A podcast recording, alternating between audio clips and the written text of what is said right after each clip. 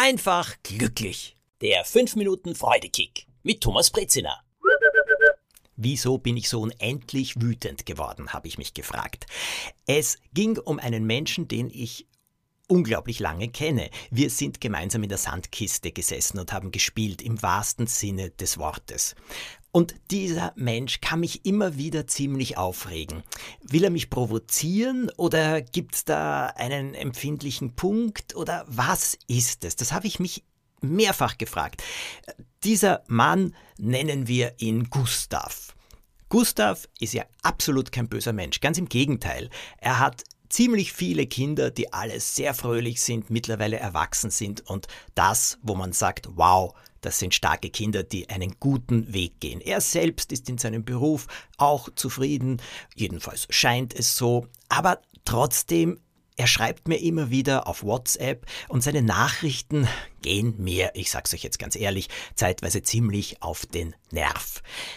Er hat zu Weihnachten etwas geschickt, das ist mir besonders auf den Nerv gegangen. Und das hatte nicht mit Weihnachten zu tun, sondern mit einem meiner Bücher. Und ich habe mir dann gedacht, oh nein, wieso explodiere ich so? Was ist da los? Und ich bin draufgekommen und ich sage euch, diese Erkenntnis war ein Freudekick. Vielleicht ist es das auch für euch im Umgang mit anderen Menschen. Worum ging's? Gustav hat mir geschrieben, großartig die Weihnachtsgeschichte in Reimen, sensationell und wunderbar und so weiter. Aber du hast ja auch das Weihnachtsevangelium gereimt und da bleibt meine Familie lieber beim Original. Denn äh, nein, da ist der Funke nicht übergesprungen und äh, wenn du das jetzt einmal überarbeiten wirst in einigen Jahren, dann musst du da unbedingt einiges tun, denn Thomas Brezina kann das wirklich besser. Ja, das hat mich so aufgeregt. Warum bitte? Also ich meine, von außen gesehen sagt man, na ja, gut, dann hat es ihm nicht so gefallen, aber was ist dabei? Ich habe ihm dann zurückgeschrieben, hör zu. Kritisieren lasse ich mich nur von Menschen, die ich auch um Rat fragen würde. Das ist mein Motto.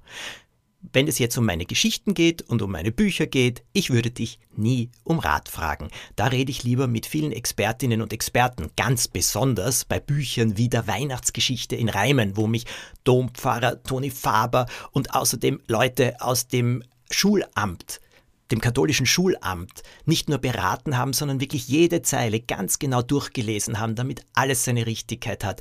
Und äh, sie waren sehr angetan von diesen Texten, in die ich mich ja sehr hineinarbeiten muss. Er hat dann zurückgeschrieben, ja, aber Experten haben ja oft keine Ahnung und es ist falsch, wenn du nicht auf die ich glaube, er hat sogar geschrieben, kleinen Leute oder deine äh, normalen Leserinnen und Leser hörst, äh, da könntest du etwas versäumen, denn sie sind es ja, bei denen es ankommen muss.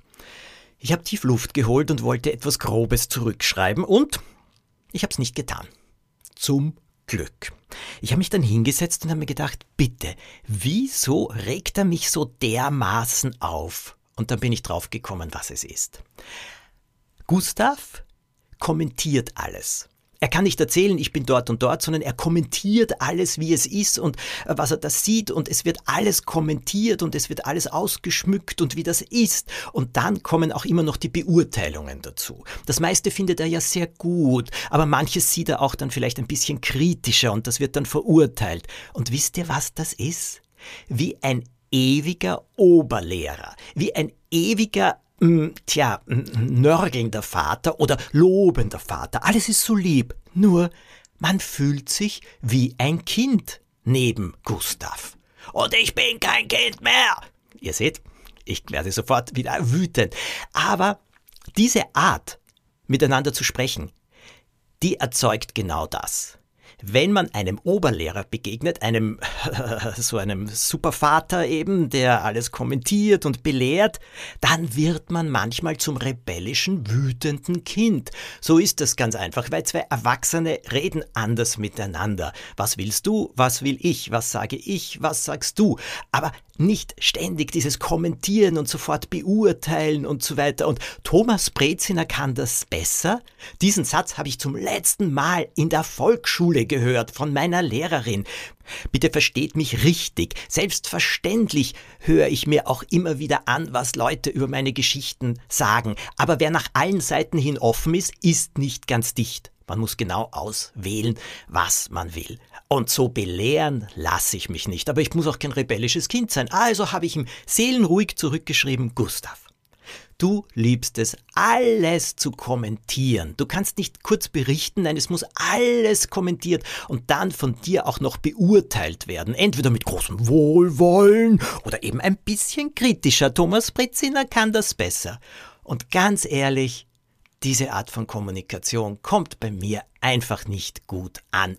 Wenn du etwas berichten willst, sehr, sehr gerne. Aber die ewigen Kommentare gehen mir, naja, ein bisschen auf den Geist. Na, ich habe das in aller Seelenruhe abgeschickt. Es kam dann von ihm zurück eine große Rechtfertigung und bitte sag mir, äh, deine Volksschullehrerin, wie alt war sie? Äh, quäl mich, ich quäl mich jetzt auch, dass ich zu alt bin und dass ich schon ein Spießer geworden bin und so weiter und so weiter und so weiter.